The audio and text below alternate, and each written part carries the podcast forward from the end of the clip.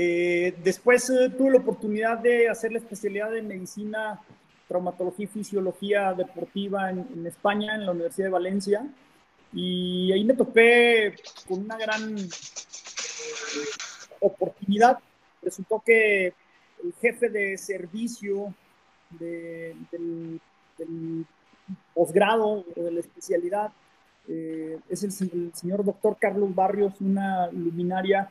Eh, después de seis meses, siete meses que arranqué yo la, carrera, me enteré que él había sido tres, tres años consecutivo médico de Lance Armstrong eh, y que era médico de, en aquel entonces, muchos ciclistas interesantes como Chucho Rubiera, el, toro, el famoso toro de ahí de, de Valencia, eh, entonces, eh, la pasión por el ciclismo que tenía y ese gran contacto con el doctor Carlos Barrios me, abrió las puertas para que cuando yo terminara la especialidad, pues este, empezara a trabajar en el mundo del ciclismo como médico deportivo.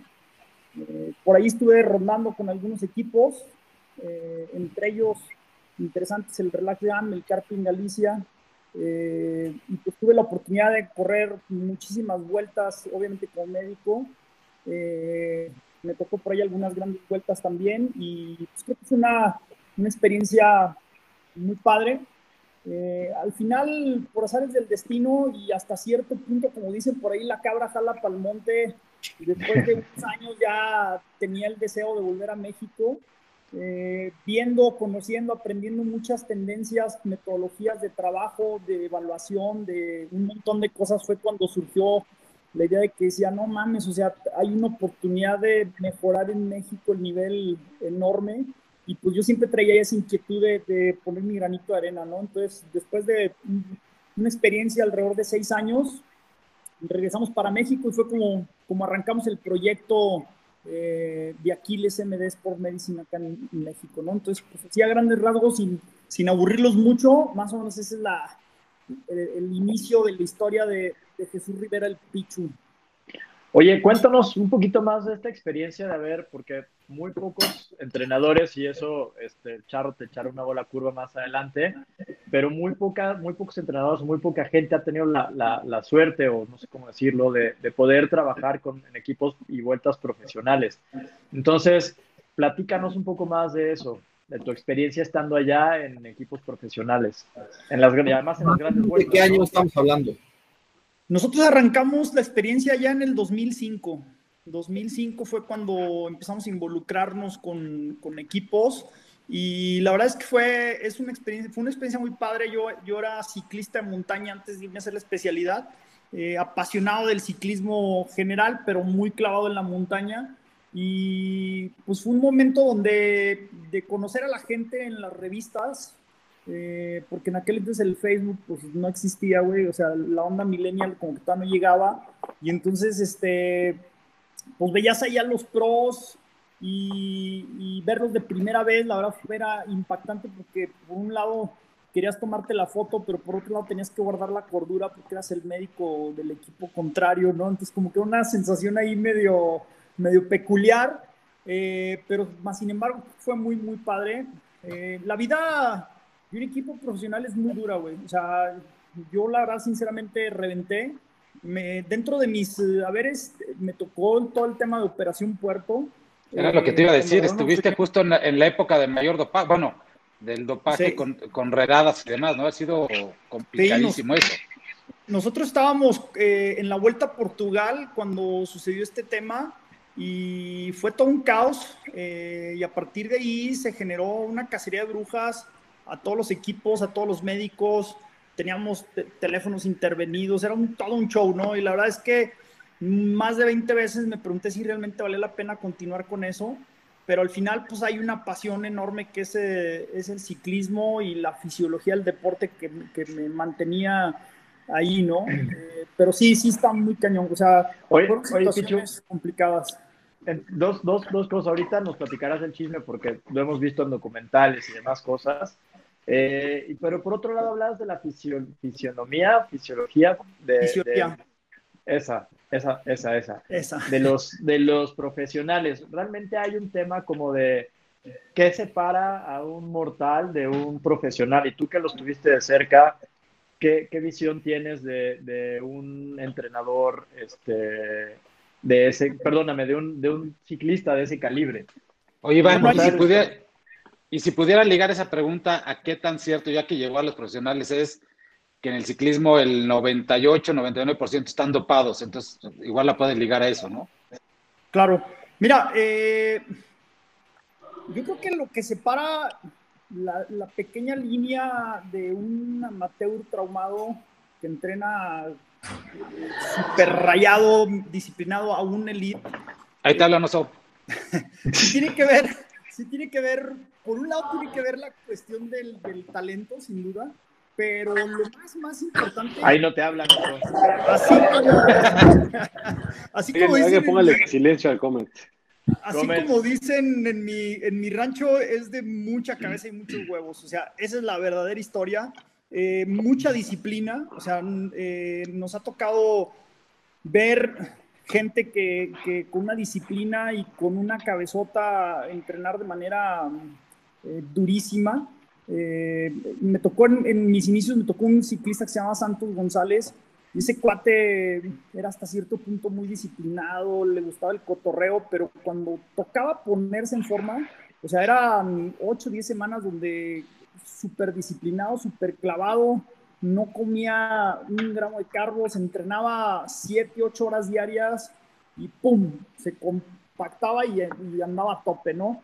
Eh, cuando nosotros estábamos allá iniciando, eh, empezaban los primeros registros de potencia con los SRM. En aquel entonces había muy pocos en el pelotón ciclista que traían sensores de potencia, entonces tampoco eh, había mucho tema de lo que hay ahorita que es medido en, la fisiología del deporte. Lo veíamos en el laboratorio, pero en el campo pues teníamos que hacer más, arrastrar el lápiz y, y poca gente privilegiada tenía el acceso al SRM.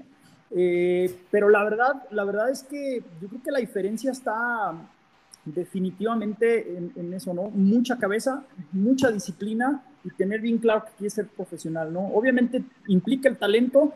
Eh, y una parte que me tocó ver mucho, había gente que era un animal arriba de la bicicleta, pero no sabía moverse en el pelotón. No tenía la visión de carrera, güey, no sabía leer, no sabía dónde acomodarse, le, le tocaban los cortes, se quedaban fuera y le tocaba camellar. Entonces también creo que una parte del talento está saber colocarse en el pelotón. Es, bueno, hablando de ciclismo de ruta, eh, eh, el saber leer la carrera y colocarse en el pelotón es, es un talento también. Oye, Pichu, hoy con, la comunicación que llevan los directores técnicos con los ciclistas, ya es más fácil tener una buena estrategia o que te vayan avisando qué hacer, los cortes, quién se fugue y demás. ¿Cambió eso un poco? Mira, desde aquellos entonces eh, ya se usaba el famoso pindarillo eh, o, los radios eh, y definitivamente también había, yo tuve ahí varios directores técnicos muy talentosos, muy talentosos, uno de ellos se llamaba Roberto Torres, que fue ciclista en Festina y posteriormente él fue director técnico del Tres Molinos y, y haz cuenta que ese cuate tenía un talento para leer la carrera y, y, antes de que se movieran del pelotón, desde atrás, desde el vehículo, ya les venía diciendo, va a saltar fulano, ponte listo. Y así pasaba, ¿no? Y había otros güeyes que los agarraban comiendo camote y no se daban cuenta. Y al final, yo creo que sí es una parte bien clave, coach o director técnico, y la otra que el corredor también eh, lea la carrera y sepa dónde moverse y sepa dónde brincar, ¿no? Eso es clave. Oye, Pichu, una, una, pregunta para la gente que no conoce muy bien, perdóname yo, es, ¿qué hacías tú dentro del equipo? Vas después tú, yo. Ok, bueno. ¿cuál, eh, ¿cuál, era tu función? Mm, en la mañana temprano, antes de que bajaran a, desayunar, tenía que pasar visita a las habitaciones, a ver cómo estaban, cómo habían amanecido. En ocasiones nos levantaban más temprano porque nos caían los famosos vampiros y entonces eran a las 6 de la mañana bajar a los controles eh, antidoping eh, luego, pues bueno, eh, antes de que ellos bajen a la comida, teníamos que tener el menú de alimentación del desayuno, que se complementaba mucho con uno de los staff, un, masajista staff que se encargaba de complementar con algunas cosas este, el desayuno. Luego, eh, a carrera, preparar las cosas para la competencia. Dependiendo de las etapas, había carreras en las que yo iba en el carro con el director técnico, había otras que me tocaba trasladarme a la meta, dependía mucho de, varios factores, el clima, eh, qué tan dura la carrera. Y pues bueno, vas en carrera, vas preparado. Ahora sí, que todo lo que no está prohibido está permitido, ¿no? Entonces era generar una estrategia de ataque, decir, ¿sabes qué? Aquí en tal puerto se le van a lactar las piernas, pásale el bicarbonato con ácido cítrico, eh, métele un relajante muscular, eh, pásale más carbohidratos porque le está dando la pájara, eh, ya trae calambres, pásale unas pastillas de sal. O sea, dependiendo de las competencias, generar estrategias, etapas muy frías, por lo que hacemos en el puerto montaña nos adelantábamos y metíamos, por ejemplo, eh, un poco de café con arginina para aumentar la circulación y que se les calmara un poco el frío a los ciclistas, ponerles periódico, apoyar en el, en el abasto, ¿no? Hay otras carreras donde eh, afortunadamente me mandaban a la chingada y me iba al hotel y me la pasaba toda la mañana justo y ya nada más me iba a la meta a recibirlos, ¿no? Eh, cuando llegan a la meta, pues hay que revisar que no toque control antidopaje a tu corredor y si está todo correcto, pues entonces a preparar eh, los licuados de recuperación, porque eso es clave al término de la competencia. Y aquí el tema es que en algunas carreras los traslados o los arrastres son muy largos. Entonces, haz de cuenta, puedes tener de la meta al siguiente hotel a lo mejor dos horas, tres horas, y si, si, ustedes saben que si en ese transcurso no comes, eh, ya la recuperación al día siguiente es fatal, ¿no? Entonces, como que tenemos que prever esa parte, cuidar eso eh, llegaban directo a comer, pasaban a masaje, y entonces ya por la tarde, noche, eh, pues tenía yo que empezar a hacer revisiones de dolores, caídas, eh, problemas, alguna situación de salud, de rendimiento, y pues cenar y luego irnos el staff, echar una cheve por ahí para olvidar todo el relajo y al día siguiente otra vez el mismo tema durante una, dos, tres semanas en algunos casos, ¿no? Así a grandes rasgos es lo que hace un médico durante carrera, en, carreras de ruta, porque hay que hablar que también mucho ciclismo, no sé si nos vamos a clavar solo en el ciclismo de ruta para que no vayan guiando también en ese sentido, ¿no? Máquina. Chu, este, en tu intervención anterior ah, ah, estabas hablando un poco de el talento contra la disciplina de alguien. Entonces, o sea, perdón por hablar de deportes que no son elegantes, pero pues, por ejemplo, la comparación, me cuenta, un Messi, un Michael Jordan, que pues, son unos tipos que, o sea, si tú ves videos de esos güeyes a los ocho años, ponen en la madre a, cuates de, de 10, pero Jordan no, güey. O sea, Jordan, que Jordan era más cabeza, güey. Bueno, este, yo creo que en, en, en ciertos tienes un talento con el que nace. Creo que el ciclismo eh, tiene muchísimo que ver con las horas y la forma en la que entrenas. Ahí sí estoy de acuerdo.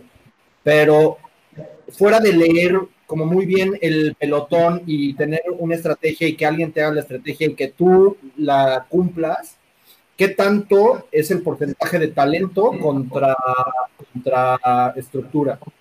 No, yo creo que definitivamente la disciplina y la estructura gana, ¿eh? O sea, porque me ha tocado ver gente talentosa que al final, a lo mejor en categorías juveniles, en sub-23 nacionales, les van muy bien, pero cuando ya brincan a una carrera más o menos, o ya brincan a un profesionalismo, eh, si no hay disciplina y no hay mucha cabeza, el talento termina por, por acabarse, porque no, no te da, no te da. En esas alturas y en esos niveles, las pequeñas cosas cuentan un chorro y entonces este, terminan no dándote. Entonces, definitivamente. Oye, Pichu, pero ahí, por ejemplo, o sea, esta pregunta a mí me, intriga mucho porque se habla de la prueba de lactato, se habla de, métricas como el VO2, de VO2 max.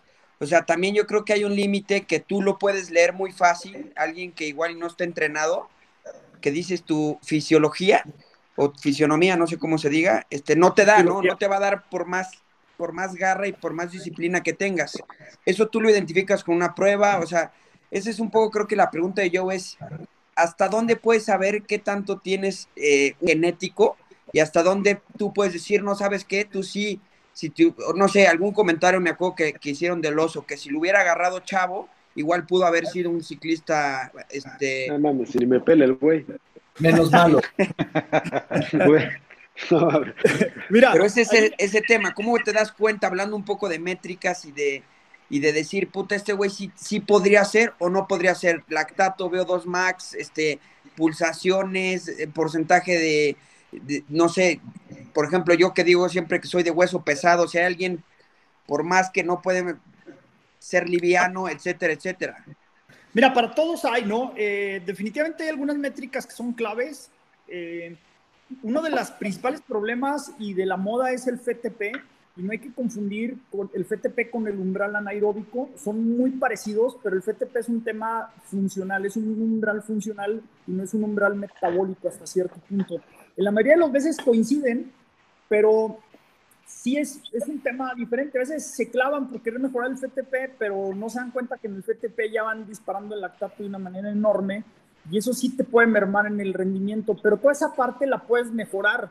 La puedes mejorar entrenando, con una buena alimentación, la puedes mejorar con un montón de cosas, ¿no? Métricas que son tabús es el VO2 Max, o sea, los grandes eh, relojes que nos venden para entrenar, que te dicen que, que traes 80 de VO2 Max, 70, eh, no sirven para pura madre. O sea, te, soy sincero, el VO2 Max, hemos tenido gente con valores bajos y que son muy buenos. Obviamente, quien tiene un valor VO2 Max muy alto, lleva un poquito de gane, pero hay gente que tiene menos VO2 Max que puede ganarle a uno que tenga mucho más VO2 Max. Por ejemplo, el VO2 Max, yo sé, es una métrica que la calculamos, que nos da una idea del talento nivel eh, fisiología, pero no es, un, no es un parámetro que realmente marque la diferencia, ¿no?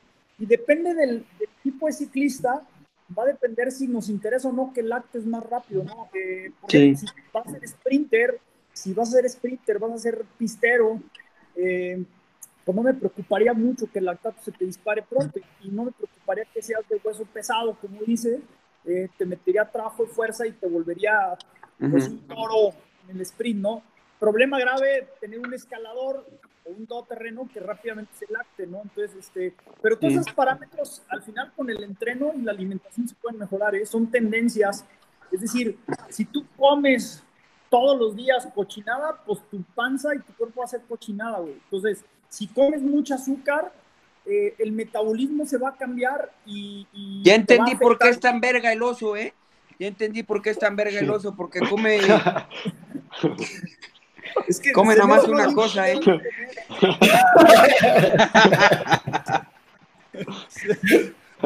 Por ahí van las cosas. Esta dieta.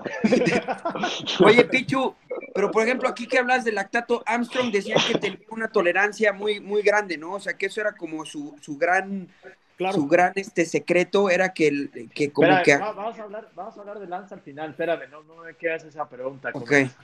Espera, Le pasa por llegar tarde al Comet. Siempre, siempre, sí. Oye, este. o sea, pero a ver. Creo que, tú has trabajado mucho.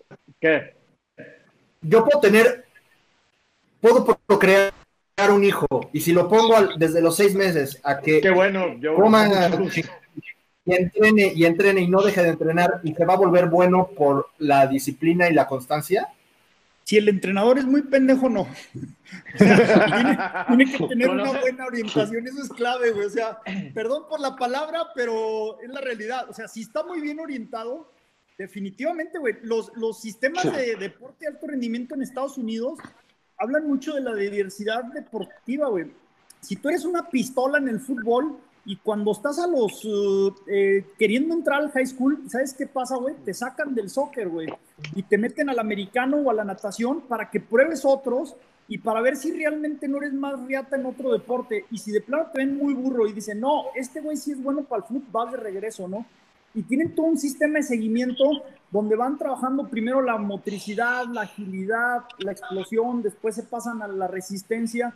Y grandes países eh, hacen eh, obras de magia eh, y arte en el entrenamiento, pero porque los agarran con sistemas de trabajo desde pequeñito, güey. Entonces, definitivamente con un buen entrenador, una buena guía, puedes tener un chingo de talento, güey. Aquí en México hay mucho talento. El problema es que la mayoría de nuestros morros quieren ser futbolistas.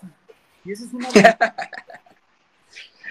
Oye, Pichu, vamos a cambiar de pregunta. Este Oso ha estado trabajando en, una, en su siguiente pregunta desde la semana pasada eh, desde que supo que venías, este, le ha echado muchas ganas y realmente Oso tiene como una o dos participaciones, entonces si la pregunta igual no está tan buena, échale ganas porque es su única participación. No, la, la, la, pregunta, las preguntas incómodas las voy a dejar al final, al rapid fire, para el picho. Va, va. Pero, no, pero a ver, digo, con toda este, esta introducción de lo que has hecho, eh, platicaba contigo en diciembre, que estaba allá en León.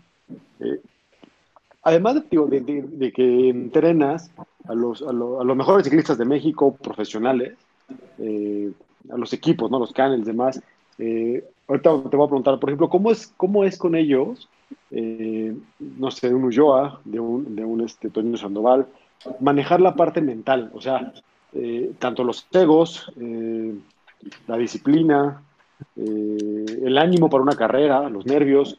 ¿Qué tan difícil es, eso o, cómo se entrena? ¿Cómo, ¿Cómo les ayudas a entrenar eso o cómo funciona?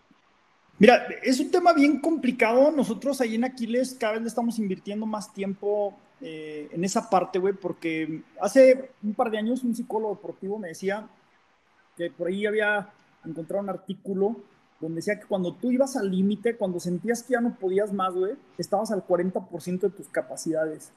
Entonces le decía, no mames, ¿cómo vas a estar al 40%? Y me decía, sí, o sea, cuando tú ya vas así full gas y que sientes que ya no puedes más, estás al 40% de tus capacidades a nivel mental. Entonces yo le decía, bueno, ¿y qué se requiere para dar ese 60? Y me dice, bueno, dos cosas, güey, o sea, tener mucha cabeza y aprender a sufrir. En el deporte, si no aprendes a sufrir en esa parte, si no vas rebasando ese umbral del dolor, si no vas rebasando esa flojera de no salir a entrenar, de no hacer esas instancias, eh, es una manera de la que entrenas este, la mente, ¿no? Yo te soy sincero, nosotros en, el seguimiento Aquiles, eh, un servidor, tanto los face coach que están conmigo trabajando en, otros programas de entrenamiento ahí en la empresa, eh, dividimos nuestros programas de entreno en, en, una parte se llaman K-Workouts o entrenamientos estrella y los entrenamientos estrella siempre, algunos van enfocados a la cuestión metabólica o a la cuestión de, de la competencia a la que te estamos preparando, pero otros entrenos literalmente, con el perdón de la palabra, son para putearlos mentalmente, ¿no? ¿Por qué? Porque al final necesitas entrenar la cabeza, o sea, necesitas ir en ayunas, necesitas que te baje el azúcar, necesitas que sientas que se te aparece el diablo y que tienes que seguir desarrollando.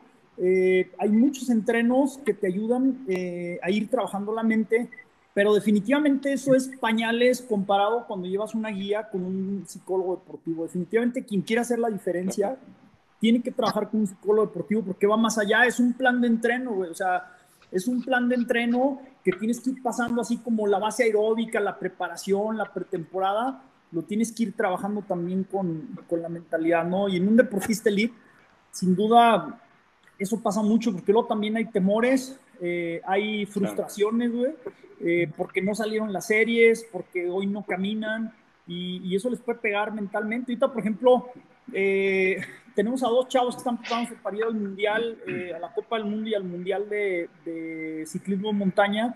Y pues se suponía que iba a haber seis Copas del Mundo en el, entre septiembre y octubre. Ahorita ya cancelaron un montón y la motivación de tener que estar entrenando y tener la incertidumbre de que te van a cancelar o no la Copa del Mundo y el Mundial es muy jodido. Y ahí es donde la mente juega un papel fundamental, ¿no? Pero así como hay entrenadores este, piratas, nosotros tampoco nos metemos a entrenar mucho la cabeza porque seríamos piratas en el entrenamiento mental, O sea, sí tratamos de darle una orientada, pero siempre hay que dejarle la mano de la gente que sabe este rollo, ¿no? Oye, ¿puedo hacer una pregunta de, las ayunas ahorita que mencionaste de ver al diablo en ayunas? ¿O, no es el sector? Te limitan, cometa. Cuando ves, cuando ves que yo cuando ves que yo tira putazo, ahí es cuando sueltas esa pregunta. ¿Ya puedo tirar el putazo? No, no, más, para terminar, para terminar eso que es el pichu. Dale, chance a Oso, es su O sea, sí es, sí es, sí es normal que, que un atleta elite, eh, o a cualquier nivel, ¿no? Eh, por un tema mental, ¿no? Digo, puede ser desgaste, puede ser desmotivación, puede ser cansancio, algún problema, baje su rendimiento físicamente. O sea, sí es común que pase eso. Sí, muy, muy común, muy común. O sea, y tú puedes, ahora que ya existen las métricas y que tú puedes ver y dices, no mames, o sea, dominas tantos watts en tanto tiempo y un día te levantas y no los aguantas y dices, es que no puedo, no puedo. Pues no puedes porque o te estás enfermando o traes mucha fatiga o de plano mentalmente no estás inspirado, ¿no? El, el, la música a nivel competitivo está prohibida en, en varios aspectos. Uno de ellos por tema de seguridad, para que se escuche, y la otra porque se considera hasta cierto punto una ayuda no natural.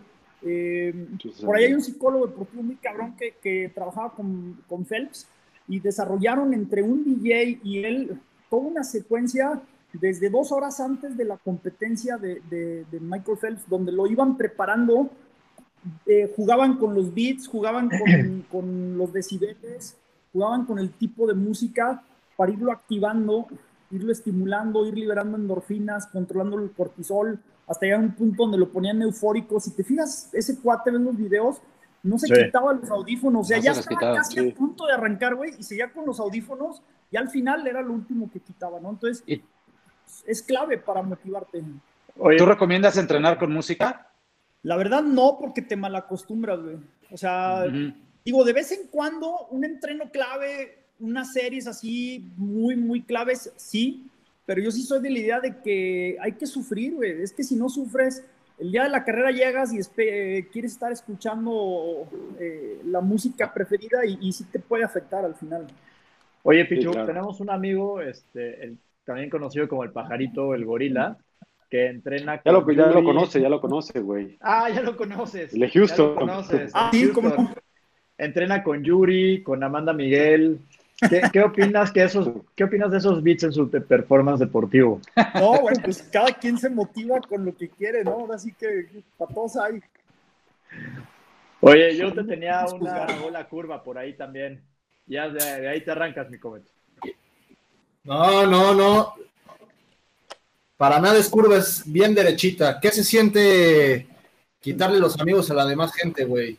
Todos mis amigos eran bonitos, borrachones, borrachos, buen pedo. Simpáticos. Iban sí, güey, la pasábamos a toda madre. Y ahorita sales a andar, cabrón, y dices, no, no, me tocan dos horas, zona dos. ¿Qué chingados es eso, cabrón?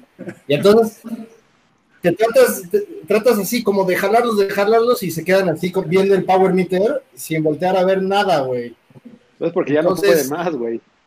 Eh, ¿qué, les, haces? ¿Les pegas o, les haces firmar un contrato de que ya no deben de tener amigos y eso? ¿O cómo?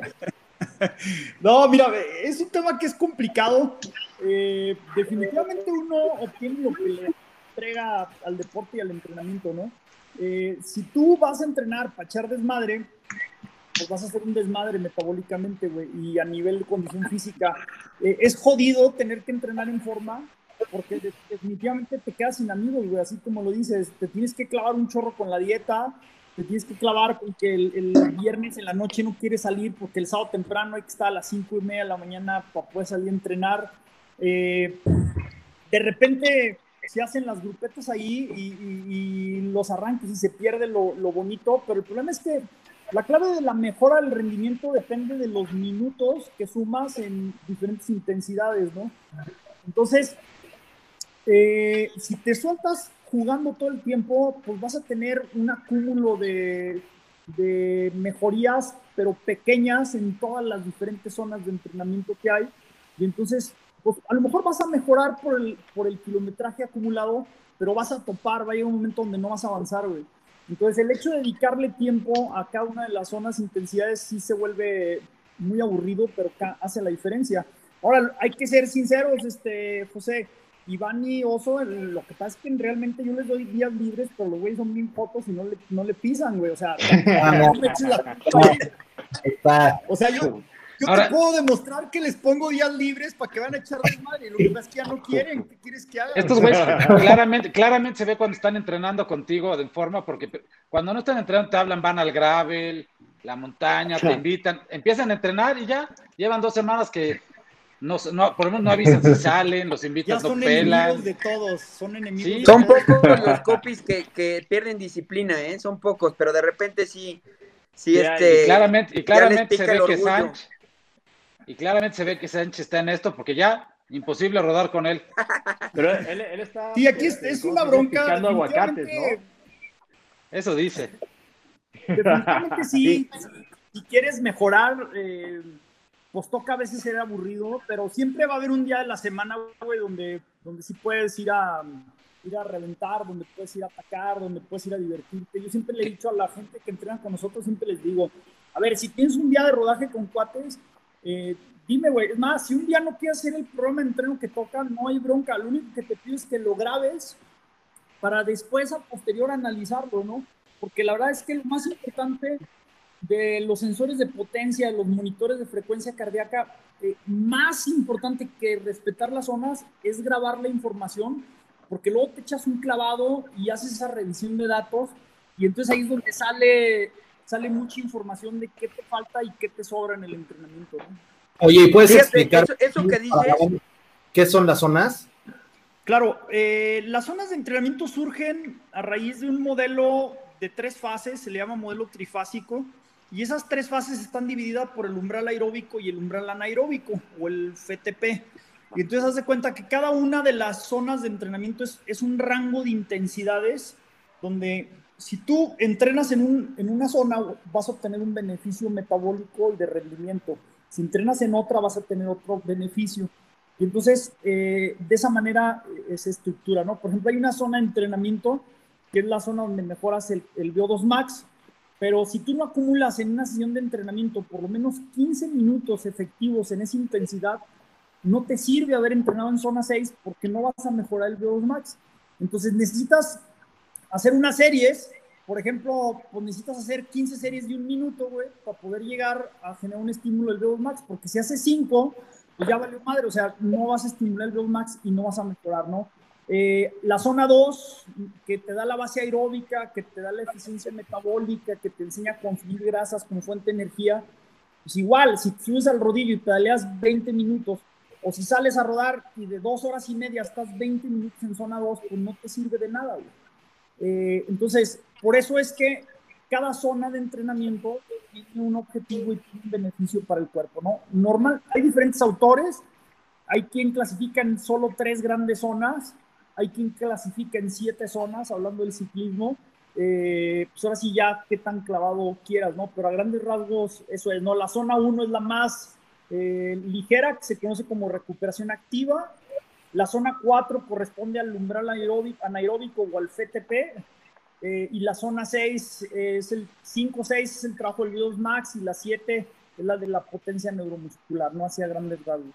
oye, Oye, hablando, Pichu, aquí- hablando en estas zonas, vas, vas Comet, si quieres voy yo después. No, aquí, al- algo que creo que es muy interesante que mencionaste es, por ejemplo, yo alguna vez quise entrenar contigo, pero dije, no lo voy a cumplir al pie de la letra, ¿para qué gasto mi dinero? Ya sabes, o sea, pero tú mencionas aquí el poder, pues en algunas ocasiones analizar los datos y decir, bueno, este güey hizo lo que, lo que quiso, pero pues vi, vi que le pisó y se metió a, a zona 5.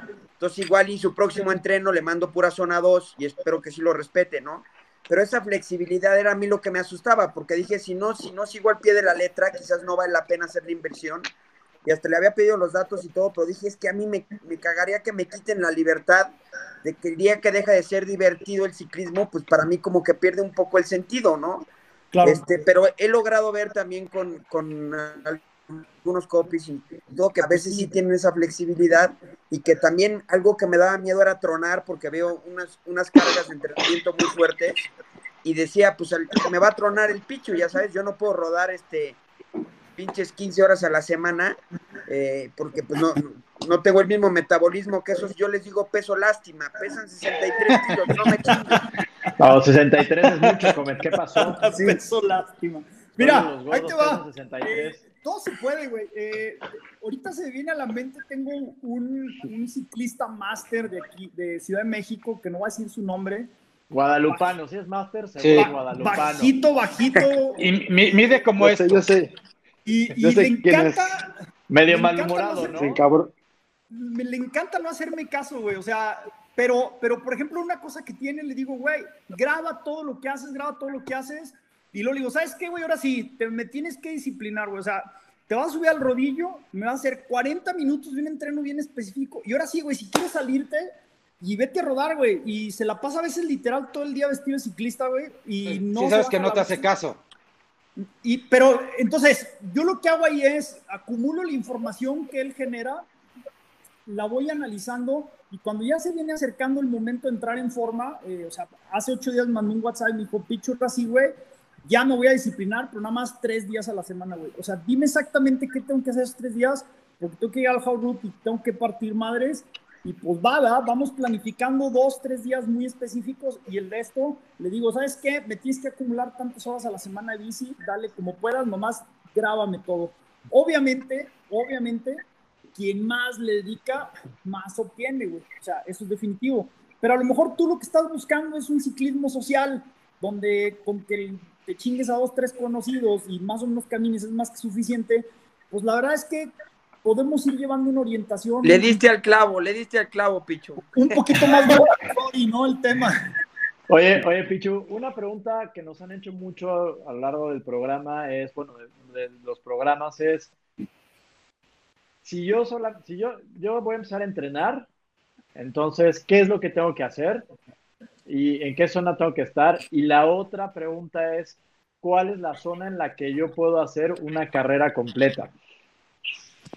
Bueno, eso es una pregunta muy ambigua, güey, porque depende de la carrera y de ahí dependen las zonas, ¿no? O sea, por ejemplo, Como- si, si vas Como a alguien una- novatón, o sea, alguien que no va a estar muy clavado, que quiera hacer una, bien una carrera.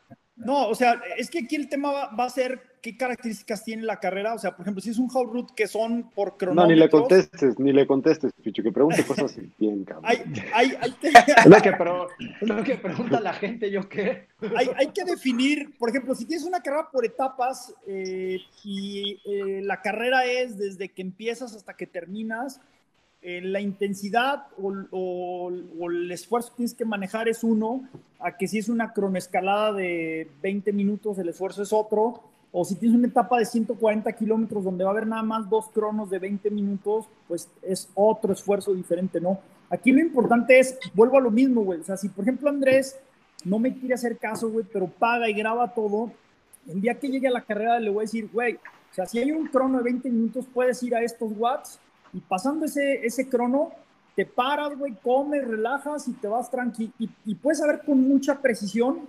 Contratado, Pichu.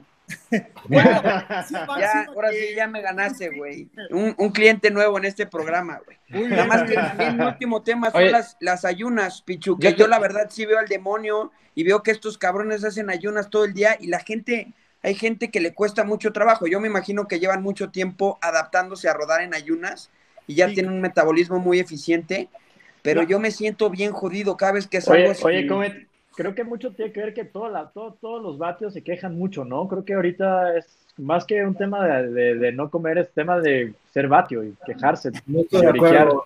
Y Pues no nada más nos quejamos cuando vienen tú y el oso porque vienen, es la principal queja. Puta, se quejan porque yo- hace yo- frío, güey. Mira, va una un tiene pregunta. Contestándole está a Andrés feo el piso. rápidamente, contestándole a Andrés rápidamente, hay una cuestión, güey. Eh, si tú vas a hacer una, un entrenamiento en ayunas y no vas en zona 1, zona 2, es imposible que lo No hagas. sirve de nada. Y tiene, tiene un fundamento, güey. Cuando tú entrenas en zona 2 alta o en zona 3, ya entras en un punto donde tu cuerpo consume carbohidratos como fuente de energía, güey, para poder moverte. Entonces, si tú vas en ayunas y estás consumiendo muchos carbohidratos, te vas a acabar esos carbohidratos en un periodo de tiempo y te vas a sentir de la fregada, ¿no? Pero si vas en zona 1 o en zona 2, tu cuerpo está consumiendo grasas como fuente de energía y entonces rindes más. Nomás que obviamente tienes que ir enseñándole al cuerpo a que poco a poco vaya siendo una máquina quemadora de grasas y no de carbohidratos, ¿no? Oye, pero yo resumen, tengo una, no llores y aguántate. te- tengo una pregunta que dijiste de las zonas y, y que, bueno, más bien que tiene que ver con el, el descanso activo que hoy está muy de moda. Yo en lo personal soy un güey que si no me no hago algo, me pongo de mal humor, me pongo irritable. Generalmente el día que no hago algo o tuve chamba o algo pasó, ¿no? ¿Qué tanto hay que respetar el descanso, decir no hago nada? ¿O el descanso activo puede sustituir 45 minutos, una hora de rodillo muy suavecito? ¿O, o el descanso es descanso? Lo que pasa es que hay momentos, cuando tú mides todo, cuando grabas todo, güey, ahí es cuando tomas la decisión si realmente puedes hacer un descanso activo o un descanso total. Hay un momento donde si tú descansas por completo es peor porque tu cortisol se dispara de una manera abrumadora, tus niveles de testosterona se vienen de picada y además de que se queda acumulado el ácido láctico y más, es peor que si que, es peor si te quedas este, sin entrenar, ¿no? Pero hay otras veces donde definitivamente el cuerpo tiene que tener un rest total y entonces este, eso se mide. Eh, hoy en día con software de análisis de rendimiento podemos medir eh, cuántos puntos de estrés te estás teniendo a la semana o al día. Y, y hay veces que me, me reclaman, güey, les pongo y les digo, güey, te toca dos días de descanso total. No, ¿por qué? Si a fulano le toca, a fulano vale madre, güey, a ti te toca entrenar, esto te toca descansar esto, ¿no? Oye, Pichu, y yo, o, sea, cuando descanso realmente lo disfruto mucho. Yo creo que tiene también como un, o sea, el tema mental, ¿no? Como decir, bueno, pues igual y físicamente pues no me funcionó tanto, pero, pero, güey, o sea, un día que en vez de que te pares a las 5 de la mañana, te paras a las 7, pues lo agradeces, ¿no? Te hace toda la diferencia. Sí, yo estoy nervioso porque mañana me tocan 40 minutos de rodillo, güey. sí, definitivamente el tema mental ayuda mucho en esa parte. Oye, Charro, hablando de rodillo y nervios de mañana, también tú tenías otra bola curva de, de, varias, varias historias de terror que se han escuchado por ahí, ¿no? Sí. Pichu, hoy, hoy en día, y se ha puesto muy de moda el ser entrenador, y hay una, la gente piensa que hay una correlación entre ser buen atleta y ser buen entrenador, lo cual yo creo que no es cierto. O sea, yo he visto entrenadores que nunca han movido un dedo, son unos grandes entrenadores, pero también está este, e, esto que ahora pasa, que toman cursos en línea de dos días eh, y, son entrenadores y tienen a sus equipos y, no sé si se ha vuelto un, tema más comercial que un tema realmente de rendimiento y sobre todo en, en, el ciclismo y en el triatlón abundan estos entrenamientos, este tipo de entrenadores, ¿no? ya hice el triatlón de Acapulco y entonces ahora ya voy a entrenar y voy a poner a unos pobres a que hagan lo que yo les estoy diciendo que hagan. a mí me que no, que no tendría que ver, ¿eh? Si lo haces o no. Sin pelos. Y se ponen en su Instagram, coach, ¿no? Ponen coach, no sé qué, además. Y, también, y también la falta de regulación, porque hay, tú para ser entrenador de atletas eh, que, profesionales tienes que tener ciertas certificaciones, pero creo que no hay ninguna certificación para ser entrenador de amateurs y les das en la madre. Mira, yo ahí, yo ahí hasta cierto punto difiero a ti, güey, porque gracias a los entrenadores tengo un chingo de chamba, güey. se, lesionan un montón, se sobreentrenan. Eh, no avanzan y al final te terminan buscando, ¿no? Entonces, este, que siga bien, no, no es cierto, es broma. No, pero sí, sí es una realidad, es un problema, eh, pero es muy difícil de regular, güey, porque, o sea, yo conozco gente que toma certificaciones buenas, que toma talleres buenos, que tienen renombre. Eh, por ejemplo, hay, una certificación de Ironman Coach que la hace la marca Ironman, güey, que cuesta una buena lana y que yo en su momento la presenté y créeme, el examen no es fácil, güey. Eh, y hay raza que lo pasa, pero a pesar de eso no sabe transmitirlo al deportista. Entonces no es una garantía, a lo que voy es que no es una garantía de que el que esté certificado y el que tengas un de este seas bueno, ¿no? Por otro lado, puedes tener gente eh, empírica que se ponga a leer y que se vaya profesionalizando y que vaya conociendo un montón del entrenamiento y que pueda ser bueno sí es un problema muy grande porque no sé qué recomendarles. En una ocasión hicimos un Facebook Live y nos preguntaban mucho esta parte de, cómo identificar un, coach charlatán o, villamelón, como les dicen por ahí, ¿verdad? Eh, es muy difícil identificarlo. Eh, ahora bien, hay gente que, no tiene mucha preparación, pero que, que son buenos hasta cierto nivel porque son más como motivadores o animadores. Y entonces es gente que va ayudando a que la gente se vaya enganchando, ¿no? y los eh, incrementos de esos atletas son muy rápidos, ¿no? Del que está empezando, cómo suben es rapidísimo, ¿no? Sí, no, digo, al final. Hasta cierto nivel. Agarran un principiante y te dicen dos horas en el 54-23 y, ah. pones el piñón y le das, ¿no? Y, me suena, me suena. Te olvidas de, lo demás. Eh, eh, hay un momento donde empiezan a mejorar pero ya ahí hay dos puntos de clientes también, güey, donde el cliente dice, pues yo, estoy a gusto aquí, soy máster, quiero divertirme y, y, es más, hay gente que paga a veces entrenar nomás podría echar desmadre con el equipo, güey. O sea, en realidad no le interesa mucho el entreno, sino la comunidad, que también es válido, ¿no? Entonces, como que sí está bien complicado esa parte. Yo creo que lo más importante es el ciclista tiene que tener claro qué quiere, güey. O sea, quieres ser de los mejores de tu rancho, quieres ser de los mejores de tu ciudad, de tu país, pues ve buscando cada vez este, gente preparada. Si te interesa solamente la comunidad y no tanto el conocimiento del coach, pues busca un, un equipo donde haya más comunidad, ten criterio y lo más importante es escuchar tu cuerpo, o sea, si te sientes cansado, si sientes que te estás lesionando y, y, es un coach que tiene mucha ignorancia y te pide cosas, pues yo creo que la gente también tiene criterio y sentido común como para decir, tengo que ir parando este tema, ¿no? Pero sí es Oye, un Pichu. tema muy difícil. Oye, porque aparte ¿Cuál- te cuál es? ¿no, Pichu? O sea, te pueden bajar las defensas, eh, te puedes buscar Sí, una es un- lesión fuerte. Gracias a Dios, eso genera mucha chamba, güey. Oye, Pichu, ¿cómo para, para toda la gente que está allá afuera, y digo, este, mucha gente hemos empezado a entrenar con diferentes entrenadores y la vida te lleva a, a descubrir, ¿no? Las, las, las áreas de oportunidad que puede tener ese entrenador o el, el nivel de preparación, porque además la parte preocupante es que pues tú entras de cero, no tienes ni idea, y si te dicen pon 52-11, lo haces hasta que te revienta una rodilla. ¿Cuáles son las recomendaciones que tú podrías darle a alguien para que como se dé cuenta de que está con un entrenador de bajo perfil o que lo puede lastimar o como se llama bajar las, las defensas? Mira, yo creo que la parte importante es acudir a una valoración con un médico deportivo, güey, que te hagan un check-up, que te hagan una prueba de esfuerzo, que te digan cómo estás de salud, si tienes riesgos de lesiones porque tienes una pierna más grande que otra, porque el bifid no está correcto. eh, o sea, yo creo que el principiante, lo que tenemos que motivar mucho es eso. O sea, yo a mucha gente le digo, si no quieres entrenar conmigo, no entrenes, pero evalúate, güey. O sea, conócete dónde estás, sé qué riesgos puedes tener o no en este deporte. eh, y luego ya una vez que tienes eso, tú ya identificas si quieres más un motivador o quieres más un coach eh, verdadero, ¿no? Y entonces Sí. ya eso vas, eh, ya de entrada con eso ahorras Pero muchísimo. ¿cómo sabes? ¿Cómo sabes que no es un coach de verdad? Porque tú no, tú eres novato, o sea, tú llevas un año, seis meses, Exactamente. y el coach llega, se presenta este, muy formal y se llama coach Sánchez o su coach Pérez o el coach, y entonces todo el mundo dice coach, entonces te pone a hacer cosas, y pues para ti es un coach.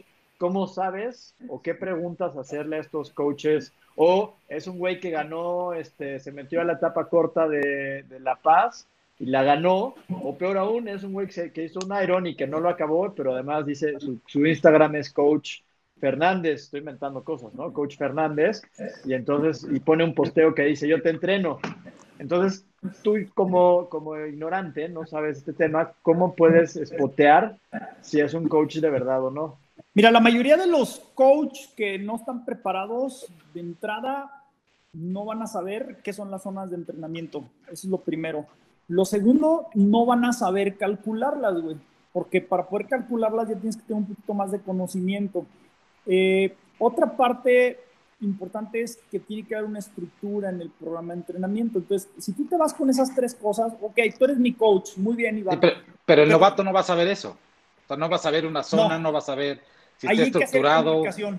Hay que hacer comunicación para que la gente se culturice, que sigan la red de Aquiles, para que vayan subiendo, vayan escuchando los tips que vamos lanzando, para que la gente Vamos se vaya culturizando, que vayan culturizando y que vayan conociendo eh, estas pequeñas cosas, ¿no? Y entonces de esa manera eh, pueden ver, porque al final, pues esa gente no sabe el tema y entonces pues ahora sí es la coca del desierto el coach, ¿no? Y lo que te Excelente contenido, Pichu, el de Aquiles. ¿Puedes dar el hashtag para los, los eh, que escuchan el programa? Yo Claro, lo acabo de seguir, eh, está como Aquiles Med. Aquiles MD en, MD. en, en- en Instagram o si no, me pueden seguir también a mí, arroba doc- drpichu, cualquiera de los dos. Sí. En ambas redes estamos este, tratando de meter mucha información para ir conociendo acerca de, del deporte bien, bien ejecutado, ¿no? Oye, ¿y las preguntas de Morbo cuándo llegan? Las de Morbo, las de dopaje, las de cuánto Es- ahí vienen, mejoro ahí con el eco. Ahí vienen, ahí Es que ya veo el tiempo que se acaba. Yo nomás quiero saber cuánto mejoro si No, me pero llegase güey, a... Ahí viene, viene, viene. Yo nomás les digo que me quedan cinco de pila, güey, así es que apúrenle, güey. Vayan preguntando, ah, no es cierto. Oye. no, Oye, Pichu, que motivador el Pichu no es, güey. O sea, nunca Sí, a no, claramente un no. mensaje- Un mensaje alentador del Pichu de. Lo más que te va a decir es no llores. Psicología, psicología reversible, güey. Si es motivador, pero al revés. Pero Te muy al para que le ¿eh? chingues. Muy, muy Sí, al no, revés. no, eso de dar no palmaditas en la espalda no se me da, güey, la neta no. Oye, Aguante. Pichu, Y, en, las nalgas. Bueno, ahí sí Igual- igual a uno de depende. ellos le gusta. Ahí sí depende. Oye, Lipicho, a ver, va- vamos a entrar nosotros como, como, o sea, hemos platicado mucho en la bici con los cuates y, y- y el tema de Lance Armstrong, pero ninguno de nosotros tiene una visión profesional sobre él como ciclista, sobre él en el dopaje, sobre él como un atleta, este, sobre él en su trayectoria. Todo es chisme y documentales y mugre y media que está en YouTube tú, habiendo vivido dos años post, e incluso no sé si te tocó su regreso, habiendo vivido en un pelotón profesional, habiendo vivido el mundo en donde muchos atletas están dopando, ¿cuál sería tu análisis en- en- desde la perspectiva ciclista, atleta y de dopaje de Lance Armstrong? Mira, Sin tocar de la entrada, persona, ¿no? de, de- de entrada, Sí, sin tocar la persona, nos vale madre ser un hijo de puta, pues sí, como todos. Yo creo que de entrada, güey, te puedo decir que, que ese cuate eh, era muy talentoso, güey. O sea, definitivamente estaba Wow. tocado por los dioses ese güey. Y haya traído o no, había mucha gente que también traía y no le veía ni. O sea, yo creo que independientemente de, de lo que hizo, eh, a lo mejor no se hubiera llevado los siete tours, pero por lo menos unos cuatro sí se los hubiera llevado, güey, seguro. güey. O sea, el cuate eh, era una persona con una disciplina impresionante. Eh, era un cuate que cuidaba hasta el mínimo detalle, güey. eh, sumaba un 1%, güey. Si el 1% implicaba medir cuántos gramos de carbohidratos comer, los medía, güey. Si el 1% mejora estaba en tomar medio vaso de agua con bicarbonato, se lo tomaba, güey. O sea, todo lo que llevara su esquema de trabajo del área médica y de entrenadores lo hacía raja tabla y además tenía, tenía un talento brutal, güey. O sea, había muchas cosas que tenía talento que, al final Lance, para mí creo que es Lance, eh, haya hecho lo que haya hecho. Eh, hay mucha gente que dice, no, no se vale, que tramposo, que no sé qué. Eh, hoy en día te puedo decir que sí, el pelotón es difícil que vaya gente con ayudas no permitidas. En tiempos atrás era más común, güey. Eh, y, y, por ejemplo, yo te puedo contar que hace rato lo platicaba, güey. Todo lo que no es prohibido es permitido, ¿no? O no detectado. y entonces al final tú, tú trabajas en instancias, eh, por ejemplo, hace, hace años, eh, por decir un tema, eh, la cafeína era doping, güey. Y, y hace rato uno de ustedes estaba mamando ahí un café, güey, antes de arrancar el programa, pues ya Claro. están dopados, ¿no? Y, y Pero tachan, era- dicen drogadictos, no sé qué. O sea, hay cosas, te voy a poner un ejemplo, güey. El, el Viagra o el Sildenafil mejora mucho el rendimiento y no está en la lista de dopaje, güey. Entonces, eh, es un tema muy ambiguo porque eh, hay muchas cosas que no están en la lista de doping, que, que no vas a ser dopado y que van a mejorar el rendimiento, güey. Entonces, este, también no puedes tachar a una persona, eh, es complicado, güey. Digo, al final hay que someterse a las reglas. Las reglas dicen, no puedes consumir nada de lo que está en esta lista. Pues bueno, hay que acatar las reglas, güey. No puedes jugar fútbol y agarrar la pelota con la mano, güey. Al menos Pero eso que, eso que no esté en, en la lista te obliga a buscar que no esté en la lista, que me ayude hasta que esté en la lista. O sea, es una constante búsqueda que, que yo no estoy, a ver, creo que las competencias las han hecho demasiado fuertes y demasiada distancia, demasiada chinga, que tienen que llegar a esto, pero, pero al final el decir, oye, antes el café era hasta ciertas, eh, no, no me acuerdo cómo lo medían, entonces, pero si te tomabas uno más era cafeína, y hoy están buscando alrededor de lo que no está en el reglamento o lo que no está detectado. El dopaje avanza más rápido que los sistemas de detección de dopaje. Al final es un tema de, de fisiología del rendimiento, güey, y es pues, buscar todo lo que mejore el rendimiento, güey, que está permitido, ¿no? Eh, y es una búsqueda continua, ¿no? Eh, por ejemplo, en algún momento la creatina estuvo prohibida y luego ya la permitieron, o al revés, por ejemplo, el salbutamol era súper prohibidísimo, güey. En algún momento, por ahí Alberto Contador tuvo un tema con, con salbutamol. Y hoy en día puedes utilizar dosis bajas de salbutamol sin ningún problema para pacientes asmáticos, güey. Entonces, este, eh, son temas muy ambiguos que te van a manejar unas instancias, pero yo creo que al final sí tenía Lance, una parte que tenía Lance era mucho presupuesto, güey, y que esa parte es fundamental. Eh, te voy a poner un ejemplo de esta parte, güey. Hoy en día se están utilizando mucho las cetonas como ayudas ergogénicas para el rendimiento, güey. Y si quieres mejorar en una carrera, puedes consumir cetonas, no es doping, pero resulta que si quieres consumir cetonas para los ocho integrantes del equipo durante ocho vueltas, eh, durante ocho días de competencia, eh, vas a gastar una lanotototota, eh, porque cada botecito de cetonas te cuesta 60 dólares, y necesitas uno por cada corredor durante seis días. Entonces, ahí hasta cierto punto sí es una desventaja que el que tiene más lana y tiene más presupuesto, que era el caso de Lance, eh, pues podía invertir en experimentar, en investigar, en hacer un montón de cosas que los demás no podían. Si lo ponía a los demás en desventaja en esa parte, pues sí, pero pues bueno, así es la vida. Hay algunos que son jodidos y otros están tocados por los dioses, ¿no? Oye, Pichu, un, Pero sí una tenía duda talento. de- Sí, mucho, güey. Sin una duda de curiosidad, de curiosidad y, y de morbo. Por ejemplo, si el oso tiene un FTP de 300 watts y se mete una dosis de EPO, o no sé cuántas dosis sean, pero en dos semanas está corriendo, este, ¿qué, qué- cuán- ¿a cuánto subiría y cuánto le duraría? Mira, eh, depende de varios factores. Eh, eh, por ejemplo, en, en específico esa droga tiene que ver con el incremento de la hemoglobina, güey. Si, si la raza que vive por acá, por Ciudad de México, ya trae sus 17, 18 de hemoglobina, eh, si se pone EPO no va a notar ninguna diferencia. No es, no es beneficioso. Con porque- razón. Porque no, no va a haber... no va a Lo haber- siento, Comet. eh, no va a Lo haber siento. Eh, si, si al contrario, por ejemplo, tienes un ciclista que trae un 14 de hemoglobina eh, y se dopa con EPO, definitivamente sí va a haber una mejora del rendimiento muy grande, güey. Eh, son situaciones ahí que al final son complicadas y, por ejemplo, ya nos tocó un caso de un chavo, güey, que tenía hemoglobina alta, utilizó droga eh, y después empezó con, con formación de coágulos eh, y se le generó un evento vascular cerebral, que también ese es un tema, a veces la gente desconoce y piensa que nomás ponerse la va a rendir y no sabe que está jugando con la salud bien cañón, güey. Pero tú dices Oye, que Pichu, también mejora piensa mucho el veces- rendimiento. ¿Qué es mucho? ¿10%, 15, 50? Si traes, por ejemplo, una hemoglobina de 14 y te vas a 17, sí le andas pegando casi un 25% de mejora, güey, que es un chorro, güey. Seas mamón. En dos semanas, ¿no? 25%. Un 25% en 3, 4 semanas sin broncas. ¿Y Oye, de qué va a depender que se mantenga? Pues va a depender que no se te gaste la hemoglobina, güey. Es decir, si la mantienes con vitaminas, si la cuidas, si te alimentas bien, si no te malpasas y tus niveles de hemoglobina se mantienen, pues te va a durar un tiempo, ¿no? Eh, conforme se vaya eh, perdiendo los niveles de hemoglobina, pues tu nivel de condición, tu capacidad de oxigenar se va abajo, eh, el umbral anaeróbico o el FTP pues se va a ir empeorando, ¿no?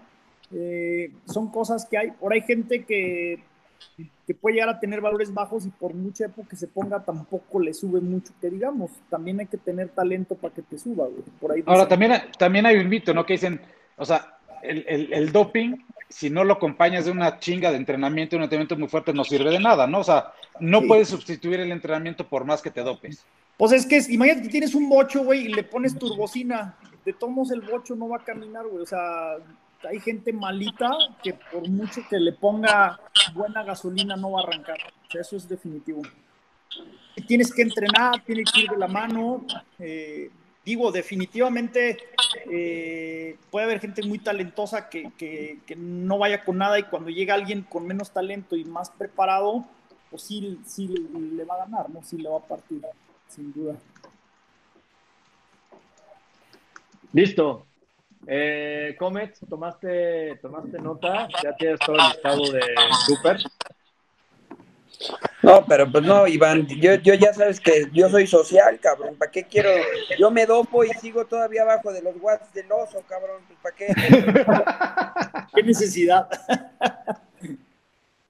Oye, pues la segunda participación de Oso es básicamente, tiene, ya tiene dos, ya pasó la primera y todos estamos muy orgullosos de él. Viene la segunda, que es las preguntas del público. Entonces, este, Muchas Oso, nos va a contar sobre las preguntas del público que hay por ahí. A ver. ¿Quieres incómodas o no incómodas, Pichu? Te da igual. No, lo que sea, venga. Estamos. había- había- Por eso me eché medio vinito tinto antes de empezar, güey.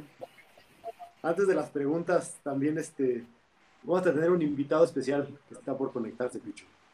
Vientos, muy bien. muy bien. para hacerlo cómodo todavía. O sea, va a haber un extra, Entonces- con que no sea Charlie, porque entonces ya no voy a hablar, güey. A ver, vamos a empezar por orden. Eh, a ver, una pregunta. Bueno, lo del EPO ya lo contestaste. Eh, estoy, estoy buscando una, una- una que no se haya repetido en el programa. Interesante lo del Viagra, porque con razón el charro ya subió de nivel mucho, ¿eh? Claro. Acuérdate, acuérdate que a mi edad se necesitan muchas cosas extras. Viagra y cafeína, ya está el dopaje del, del charro, cabrón. Powered by caffeine and Viagra, el nuevo eslogan de Pavé. Exactamente. Quiero, quiero introducir a Álvaro. Álvaro, que es uno de los consentidos del Pichu. Ah, Eh, Hasta se sonrojó, ¿ve? Es de los que les gusta la, pal- la palmadita en las pompas. Solo, solo, Oye, eso a él- está a él- guay. Nunca había visto a Pichu sonrojado hasta ahorita. No, no, no, es que, a ver, aquí traigo un tema con estos dos, pero lo que pasa es que no se enfrentan, güey, o sea, no se retan para el enrutado, güey, o sea, nomás andan peleando que quién es el, el favorito, que quién es el favorito, pero, pero yo, mi favorito va a ser el que tenga más huevos y que diga, te voy a chingar en el How Root. A ver, pues ya, ya creo que vez. ninguno de los dos diga eso. Venga. Ya de una vez, a ver lo vea. dice. Oye, pero, Oye, pero aparte ya, ya, ya descubrimos de.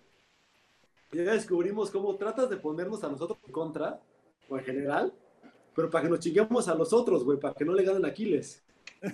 Yo, yo tengo un presentimiento, Doc, de, de que hay algo que, que, eh, pues este grupo de People for Bikes, y hay muchos ciclistas por ahí que, por más que entrenemos y le metamos horas, el entrenamiento que nos mandas no va a dar. Hay ¿Tú crees? con Colombia, ¿no? Hay un tiro Ah, eso, eso, eso, ya, a mí también ya, ya lo escuché. Yo también ya lo escuché. Que no, que No, no, pues- sirve, que ya estamos eh, sobrecargados. Me parece bien, vamos apostando una carnita asada, güey, luego, luego. Yo confío en mis gallos, pero si ustedes van a jotear, pues mejor no apostamos. Ahorita nos vamos a. Oye, solo, solo, solo para decirte que Álvaro, Álvaro me batió, güey. Ah, sí, eso es verdad, eso hay que hacerlo público, güey. Yo incluso, incluso quise hacer de Cupido, güey, para que fueran eh, eh, pareja, güey, y, y Álvaro definitivamente eh, decidió escoger a mi verdadero, Exacto, exacto. Ahí está el verdadero consentido. verdadero consentido, el que me va a sacar de pobre es el que escogió Álvaro. Es que Álvaro no está, no es güey, o sea, la neta supo a quién escoger, güey, eso me quedó clarísimo. Que no. Van a haber muchas lágrimas hoy en la noche con ese comentario, Pichu. Pues sí, Muchos pero pues, corazones rotos. ¿qué le vamos a hacer? Es la verdad, la verdad. Pero yo creo que va a estar bueno el tiro porque el oso va a llevar un buen coquipero y Álvaro ayer en el live que tuvimos en la tienda de, de cuadro ya se puso nervioso, escuchó algunos nombres. Y yo, yo lo que quiero es escuchar las apuestas entre estos dos, güey, porque, o sea, tiran las peras para todos lados, pero no dicen quién va a ganar. güey. Pero tiene que, haber el una, meme de tiene que haber una línea entre el ciclismo amateur y ya cuando metes a ciclistas profesionales de verdad. No, no, nada. Lo bonito del ciclismo amateur son las apuestas y, y botarte la risa de que te chingaste al compadre, güey. Eso Oye, es lo más divertido. ¿Por qué, no, ¿Por qué no hacemos aquí un reto y que se prueben en los dinamos? Siete kilometritos, el día que quieran, llevamos cámaras, llevamos, Babé lleva café arriba, pongan la fecha. Yo creo que es bueno ese reto, ¿no? O saquen un metro y mídansela y nos ahorramos la subida.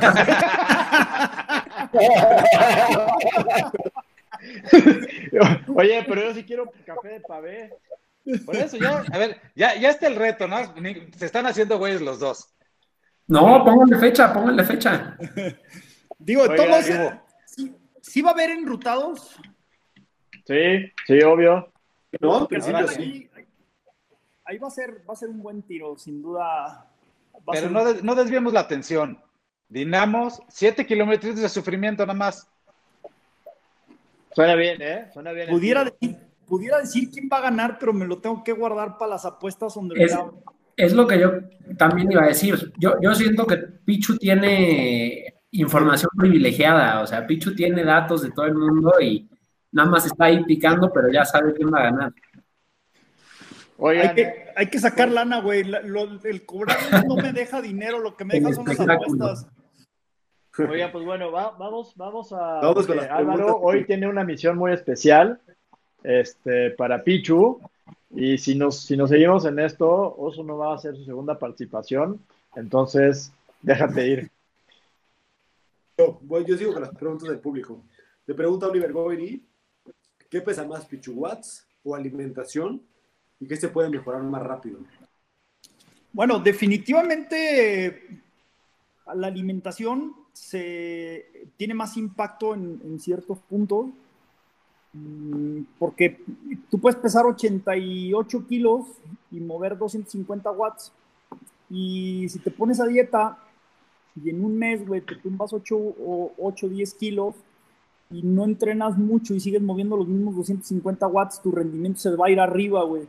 Eh, porque al final lo que importa es la relación watts por kilo de peso, al menos de que, al menos de que compitieras pista o fueras sprinter o otra cuestión por el estilo, ¿no?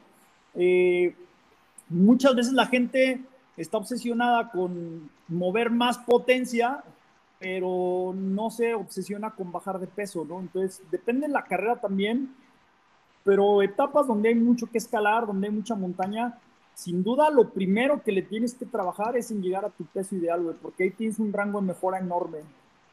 Puedes estar entrenando duro, pero si estás trague, trague, trague como un servidor que nunca baja de los 80, güey, no, no puedo mejorar, ¿no? O sea, esa parte es clave. Sobre esa pregunta, ¿qué pensarías de un atleta que está entrena, entrena, entrena y no suelta ni los cubanitos, ni los, ni los pasteles de la pastelería de Kim, este, dedos de novia y todas esas cosas? No, digo, pues al final cada quien vive el ciclismo de, su manera, güey. O sea, no quieras ganar, no quieras mejorar, pero, pero pues si haces, un, repito, si haces un ciclismo social, eh, ahí está. Yo recuerdo mucho cuando empecé a entrenar Álvaro, me acuerdo que le dije a la novia una parte clave y pero, Álvaro de entrada tiene todas las de ganar, güey. Su novia fue tu alumna, güey, está ahí metida. Está de pues no llores, no llores. Yo ando, yo ando, yo ando, con mi eres, eres copy, no batio. Al final, pero sí, definitivamente ya cerrando un poquito la, la pregunta, sí. Pero ibas a, decir, ibas a decir una cosa aquí enfrente de todos, ibas a decir que estaba gordito. Dilo, dilo, sin pena. Estaba gordito, Álvaro, estaba gordito, la verdad, güey. Y cuando le hice la prueba, le, le dije, o sea, mueves buenos watts, pero, pero tienes, tienes ahí un área de oportunidad como de 6, 7 kilos, güey. Cuando las, cuando las trabajes vas a pegar un brinco sustancial. O sea, Ahora, Pichu, a mí me ha pasado también que cuando, digo, yo, yo he tenido problemas con el peso igual y trato de bajar y cuando bajo pierdo mucha potencia. Este, digo, yo tengo un metabolismo, tengo hipotiroidismo y luego ahí se me complica el tema, ¿no? Pero, pero yo he aprendido a correr un poco más pesado y corro mejor. Yo creo que también depende de cada cuerpo, ¿no? O sea, porque llegué a bajar a 66 y no, no tenía power, no tenía punch, cabrón. Me dejaban en las subidas y en el plano, cabrón. Pues sí, hay, hay, temas que también hay patologías como la que mencionas, donde a veces el peso que pierdes es más muscular que graso, güey. Ah. Entonces, el tema es que sí tiene que haber una pérdida de peso eficiente, que eso es fundamental. Hoy con, con lo que estamos viendo el COVID, eh, tengo varios clientes que, que fueron infectados y que se chuparon, güey, bajaron un montón de peso, pero quedaron bien débiles porque al final perdieron muchísima masa muscular y eso tampoco te, tampoco te funciona en esas situaciones, ¿no? Sí, Oye, Pichu, otra pregunta eh, de Pablo Swain, Swin, que es Pablo Swain. Eh, ¿Sirven las dietas tipo keto y bajas en carbs para el ciclismo de alto rendimiento? Eh, Sirven, sirven cuando estás en la fase del entrenamiento de base aeróbica o, de fondos de baja intensidad. Si no, no sirve para pura madre. Acuérdate que al final, para el entreno de calidad, ocupas carbohidratos. Eh, por ahí en una conferencia de un, profesor, un crack en la nutrición deportiva, decía, Hoy en día no conozco unas Olimpiadas, una competencia, un tour que den un premio por el que es más eficiente metabólicamente, güey. O sea, dan el premio al que gana. Y para ganar, eh, tienes que competir en zona 4 o 5 y tu cuerpo tiene que consumir carbohidratos. Entonces, en carrera, tienes que meterle carbohidratos, güey. Eh, entonces, si tú haces una dieta keto, vas a bajar de, de peso muy rápido Puedes hacer fondos, puedes hacer largas distancias a baja intensidad un montón y puedes bajar mucho de peso. Pero si tienes dos, tres arranques, dos, tres trabajitos a intensidades altas, se te va a acabar eh, la energía, se acaba el, combustible y no puedes caminar. O sea, ahí no hay opción. Oye, Pichu, aquí una pregunta también muy rápida. ¿Intensidad o volumen? Si, si eres alguien que tiene poco tiempo, ¿qué prefieres? O depende de la edad, ¿no?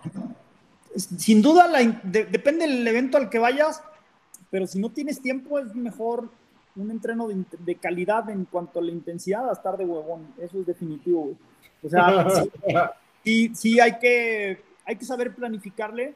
Hay un método que fue muy famoso, que hoy en día está poniendo más de moda, que es el, método polarizado. Y un, un par de triatletas eh, Ironman que lo pusieron de moda. De hecho, en la página de Training Peaks publicaron un artículo, una entrevista de un cuate que, ha calificado tres veces al Mundial del Ironman, güey, y entrenaba 10 horas semanales. Y, y, el cuate decía, yo los sábados o los domingos tiraba un fondo de 5 o 6 horas en zona 1-2, me quedaban 4 horas para entrenar de lunes a viernes, güey.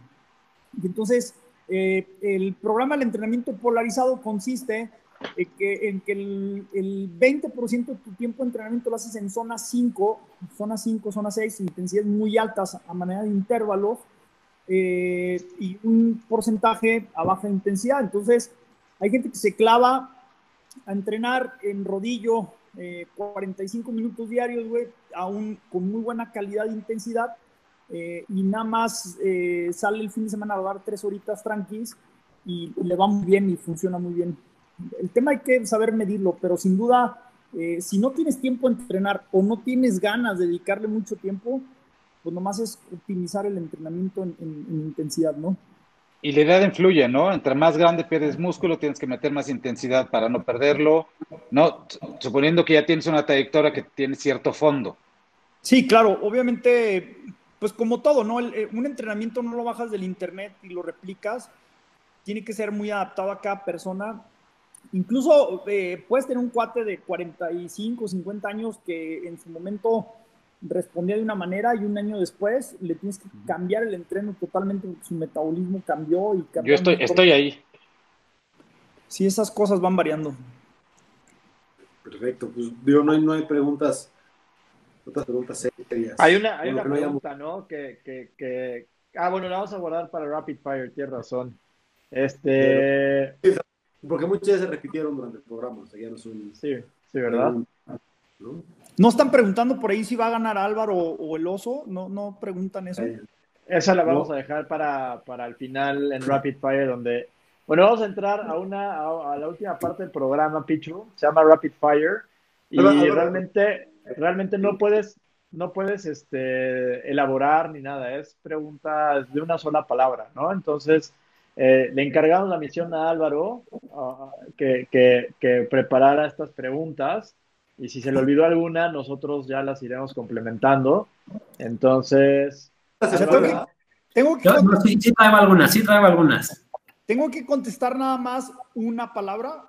O sea, sí, porque va, va, a ser muy sencillo. ¿Qué prefieres, Coca o Pepsi? No puedes decirla, bueno, es que depende de qué carrera vas. No, ni madres, es Coca o Pepsi. Ah, va, va. Ya está. Nos van a cobrar, ¿eh? Por el comercial, güey. Ojalá, ya que nos patrocinen. Pero oye, por ahí, por ahí sí hemos esperado las chelas de Mikelov. Por cierto, alguien nos prometió patrocinio a Mikelov y no se ve claro. Mm, Pero bueno. No, tantas cosas, güey. Vas, Álvaro, venga. Eh, a ver, la primera. ¿Genética o entrenamiento? Entrenamiento. ¿Nutrición o descanso? Nutrición. ¿Cerveza o carajillo? Carajillo, sin duda. ¿Bici de ruta o de montaña? Ruta. Madres, eso es una revelación. Sí, insólito. ¿Batio o copy? Obvio. Eso no tiene, esa, esa te ayuda. Guadalupanos. Ah, no. ah. Solo No, puedes no, no, buscar no. una. Copy, copy. Uy. Bueno, Obvio, la, ¿qué esperaban? la vamos a cambiar un poquito. ¿Juan Pablo o Oso? Juan Pablo, es el futuro. Oso, Juan Pablo, sin duda, güey. Bien, bien, Sin bien. dudarlo, güey. Son las que traigo. A ver, ¿cuáles más, cuáles más tienen, Oso? Yo tiene la, la clásica. ¿Clásicas o grandes vueltas? Clásicas, güey. Sin duda. ¿Giro, Tour o Vuelta? Giro. ¿Lance o Contador? Lance. Buena es. Oye, es, Por mucho. ¿cambios mecánicos o electrónicos? Mecánico, güey. Pero sin duda. Y no freno de disco, güey. Por si me van a preguntar. Esa voy buena, ¿eh? No la por la ligereza, güey. Oye, yo, yo- otra, en, en montaña, cross country o maratón. Eh, maratón para mí. Oye, tengo, tengo que hacer una yo para defenderme, gravel o ruta. Ruta, güey. El gravel, el gravel son, son jotorrones porque no son montañeros ni ruteros, güey. O, o sea, Madre. Ya Me estoy- contestaste. Me estoy quedando sin pila, ¿eh? Si me voy ahorita es por la pila. a la montaña y bajas los escalones y le metes a las piedras, güey, o te vas a la ruta a meter power, güey. Pero, pero eso de ir a pasear en el gravel y cuando viene el escalón te bajas a bajarlo Oye, caminando. no, yo, no. yo creo que se acaba, yo creo que se acaba de armar otro reto, Pichu. Vente a darle el gravel con nosotros al desierto. Sí, exacto, exacto. que Vente pa- para que veas el, el gravel de feño de aquí. Va, Sí va, está va, más hardcore, ¿eh? Sí Es que el León, el. León van en calles empedradas, güey. Sí, no, no, no. Gravel, gravel, hardcore es el que hacemos aquí. A, a ver si, si cambias de opinión. Bueno, pues el, el lunes eh, voy a llevar al, al Charlie Perea a rodar gravel por allá por León. Si regresa vivo, güey, ya que él les vaya contestando la pregunta. Oye, traen un, traen un noviazgo ustedes dos fuerte, ¿va? No, los No, no, ya. ayer, güey. ¿Los Estaban los hasta dejaste allá en León o qué? Trabajo Sí, profesional, güey. Él quiere, Ya, trae un gran lo reto y se lo está tomando, se lo está tomando muy en serio y trae un gran reto, güey. Y Oye. a nombre de meta, chichi No, o nalga. Faltan, faltan preguntas, güey. Nalga, sin duda, güey.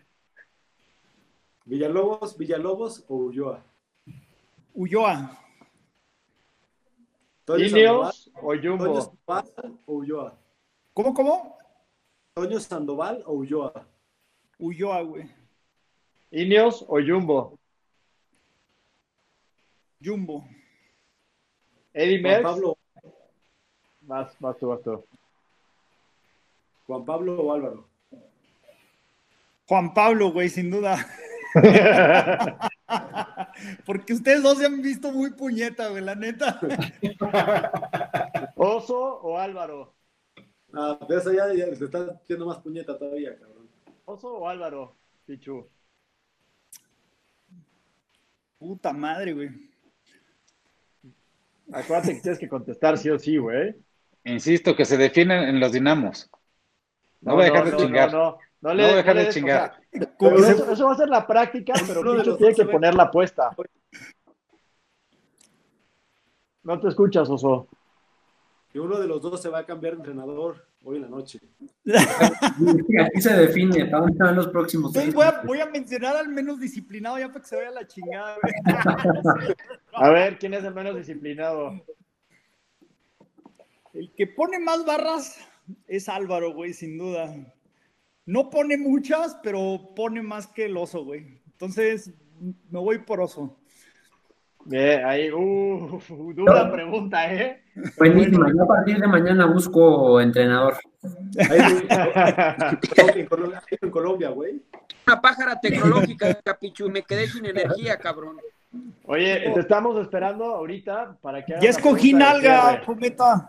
Antes de que ¿Ya quién preguntaras, fue? güey. Ya, ya vi que oso, güey. que Llegué justo a lo bueno, ¿no?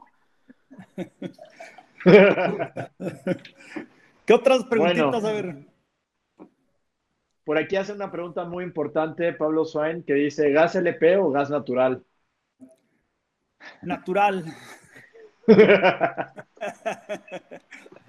bueno, pues ¿qué, ya nadie más tiene preguntas este, ácidas. De cometa, cierra. Cometa, vas, échate, haz, haz, haz, haz, lo tuyo. No, pues ya maté todo el morbo, güey. Ya vi que ni con el dopaje alcanzo al oso.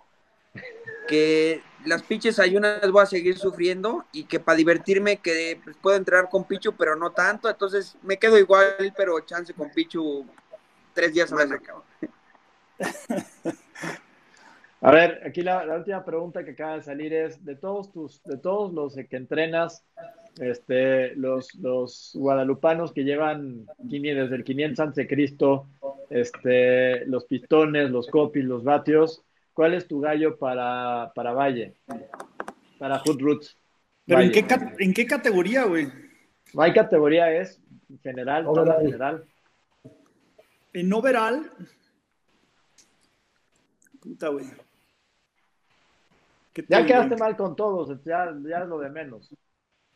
No, digo, lo que pasa es que. Digo, activó el micrófono, Álvaro, güey. Hay gente que es, que es muy. Eh, o sea, es que aquí, el, aquí el, tema es que algunos me falta conocer algunos aspectos y ahí te va. Porque digo, hay, algunos que son muy buenos, traen muchos, muchos watts, pero por ejemplo no bajan, güey. Eh, o, o cometen muchos errores, se ponchan seguido. Y entonces al final, aunque sean muy buenos y tengan mucho power, eh, ahí está, ahí está una situación complicada, ¿no? Oso, ¿cuántas veces dijiste que has ponchado este mes? Digo, no, que tenga que ver una cosa con la otra. No, güey, ¿sabes qué, cabrón? Te rodamos el martes y el sábado tuve que cambiar las llantas, güey, se me, se me abrieron. Bueno. Entonces ahí... ahí una buena, los cuñados de Batio entre el, entre el Javi y el, y el, y el Pillo, que son cuñados, esa está buena, hay polémica ahí. ¿Quién es tu gallo de esos dos para, pues es que, no hacerlo puro de las divas de copy, güey? El, el, pillo es muy disciplinado, güey. Yo creo que eh, me voy por él, aunque digo, es que tengo poco entrenando a Javi, güey, pero disciplinado también. Pero y acaba de salir del quirófano el pobre diablo, güey. Sí, sí, se cayó apenas, pero... Pero luego el descanso les hace bien, ¿no? Pues ya viste, Artillo lo acaban de operar del apéndice y, está rodando con muchos watts, cabrón. Sí, pero no, no paró, ¿eh? O sea, a los ocho días ya estaba haciendo rodillo, güey. Qué calladito se lo tenía. Muy disciplinado, chin, ya lo estoy, lo estoy oreando, ¿va? Pero muy disciplinado, güey, ni pa' qué. Sin duda. Oye, por aquí me preguntan, ¿alguien le va a ganar Escames en, en Valle? Exacto. ¿Alguien le va a ganar a quién? A Escames. Sí debería, güey. Yo creo que sí. Creo que sí. Ernesto Rivas. ¿Eh? Vas a decir sí, Ernesto Rivas, ¿ok? sí, güey. No, no sé qué tanto anden entrenando Rivas, pero pues es un es un hueso duro de roer Rivas, sin duda. Tiene. Eh, eh, Rivas tiene algo muy característico y es que ese güey sabe sufrir un montón y no se raja, güey. Y que era parte. Pulmones, que no mames.